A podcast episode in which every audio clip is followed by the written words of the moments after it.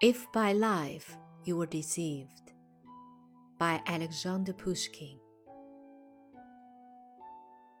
If by life you were deceived, don't be dismal, don't be wild.